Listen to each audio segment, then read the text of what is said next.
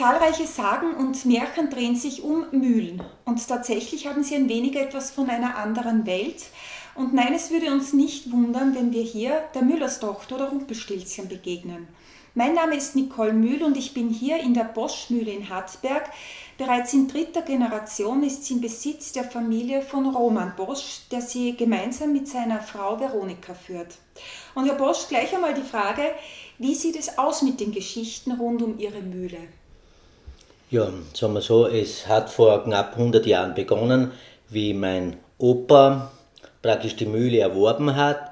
Und da gibt es auch eine Geschichte. Wir haben sie nur deshalb erwerben konnten, die Mühle, weil in dieser Mühle ist was Schreckliches passiert. Da hat, wurde der Sohn in Graz als für, für gesund beurteilt, wurde heimgeschickt. 14 Tage später hat er seine Mutter noch mit einem Stein an der Mühlenstiege erschlagen und dann hat sie selber am Misthaufen mit der Gabel umgebracht. Und dadurch wurde diese Mühle verkauft. Mein Opa war früher in der Nachbarmühle unten als Obermüller und dann wurde er sässig hier. Wow, also mit so einer Geschichte haben wir jetzt überhaupt nicht gerechnet, Herr Bosch. Also es scheint zu stimmen, dass sich rund um Mühlen schon Sagen, Märchen, auch Tragödien abspielen. War es für Sie dann klar, dass Sie irgendwann auch den Beruf des Müllers ergreifen? Sagen wir so, ich war also praktisch der dritte Sohn, der jüngste. Und meine Mutter hat eigentlich gesagt, die anderen haben alles andere gelernt. Und den Jüngsten werden wir halt in eine Schule schicken. Und die Lehrerin hat eine Schule herausgefunden, in Welsam, eine Fachschule für Getreidewirtschaft. Und dann bin ich halt in, in die Ausbildung gegangen, drei Jahre, dann anschließend Meisterschule für Müllerei und mit 18 Jahren war ich fertiger Müllermeister. Ist Müller zu seinem aussterbender Beruf? Naja, mit dieser ganzen Sache jetzt da mit dem Lockdown ist, glaube ich, jetzt ein Müller ein Beruf, der sehr wichtig ist. Und ich glaube jetzt da, man muss ehrlich sagen, es, ich will nicht sagen, dass es gut so ist, aber jetzt ist es wirklich ein Umdenken von den Menschen her auch, dass sie jetzt draufkommen, hoppla, es gibt Mühlen noch, was machen die eigentlich? Getreide, ach so, in der Nähe, okay, nicht aus China oder sonst wo. Und wäre gar nicht schlecht, wenn wir dieses vermehrt kaufen würden. Was lieben Sie so an Ihrem Beruf? Also als Müller, man muss alles kennen. Also man muss jedes Handwerk irgendwie einigermaßen verstehen. Also auch die also, Technik? Also die Technik, weil mein Opa war ja ein Erfinder auch. Das muss man auch sagen, das habe ich ein wenig mitbekommen. Dass man, wir, haben, wir dann immer schrauben, also schrauben, also montieren und die, die, die Technik, dass ich das Werk rein und das Interessante ist, die Maschinen einsetzen für welches Produkt. Es kommen Kunden zu mir, Roman, kannst du mir das machen? Zum Beispiel Hanf oder Buchweizen oder Dinkel, Emmer.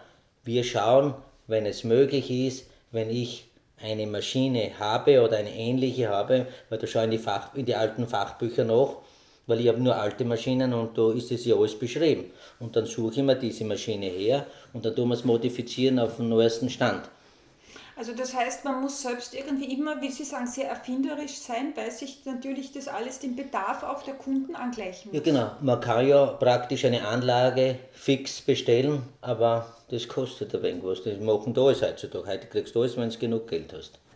Ja. Wie viel Aufwand ist das? Der Aufwand, das ist, man, meine Gattin sagte, das ist eine, ein Hirngespinst, aber, aber für was bin ich Müller geworden? Und die Müllerei hat sich die letzten paar hundert Jahre als Prinzip ja nichts verändert. Nur die Maschinen haben sich äußerlich und mit der, Tech, mit der Technik, was mit Motor, früher war es ja mit Riemen angetrieben, mit der Technik verändert und mit der Elektronik. Als Prinzip ist immer das Gleiche. Reinigen, sieben, also zerkleinern, sieben. Das ist immer das Gleiche. Wenn du das Prinzip intus hast, dann verstehst du die Müllerei. Wenn Ihr Großvater uns da jetzt gegenüber sitzen würde, ja, was würde er sagen? Ja, super. Ja. Toll. Hat sich doch sehr viel verändert, ja? Ja, richtig. Ja, Mann. Wir haben jetzt da vor ihm vor zwei Wochen eine alte Maschine, die er mitgekauft hat, modifiziert und die wird nächste Woche in Einsatz gehen. Wie alt ist die? Über 100 Jahre. Und wir haben da technische Probleme gehabt und da haben wir uns Firmen in dieser Schlossereien, also Drehereien, geholfen, dass wir das zusammenbringen. Ja, unglaublich. Ist, ist es überhaupt so, dass Sie alte Geräte noch gut haben übernehmen können oder bis Sie das übernommen haben, haben Sie alles erneuern müssen, sukzessive? Nein, ich habe ein wenig die Krankheit, dass ich Maschinen kaufe. Okay. Also wenn ich eine Maschine sehe und die ganz komisch ist und sowas ich noch nicht gesehen habe, und dann frage ich, was habt ihr mit der gemacht? Aha. Ja, und werde zum Erwerben. Und wenn das halt so passt, dann wird es gekauft. Also das sind alte Maschinen, oder was? Ja, richtig. Ah, Das kann man nicht sagen. Ich sage ja, die, die Maschinen sind praktisch zwar vom Baujahr 50 aufwärts, 50 Jahre aufwärts, aber haben das gleiche Prinzip.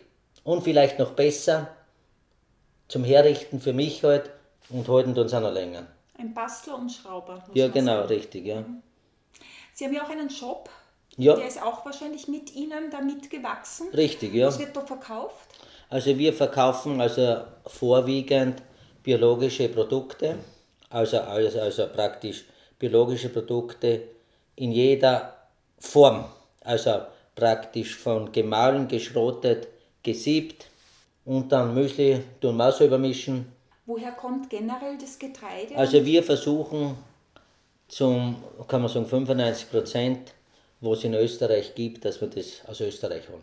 Und wenn es zum Beispiel jetzt war das Problem mit Apfelchips, die kommen aus Österreich nicht, die kommen aus Italien, werden nicht gekauft.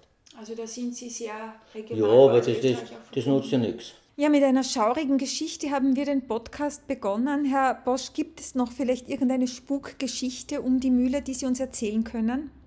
Ja, ich bin seit dem dritten Tag meines Le Lebens wohne ich ja in der Mühle. Die ersten drei Tage war ich im Krankenhaus.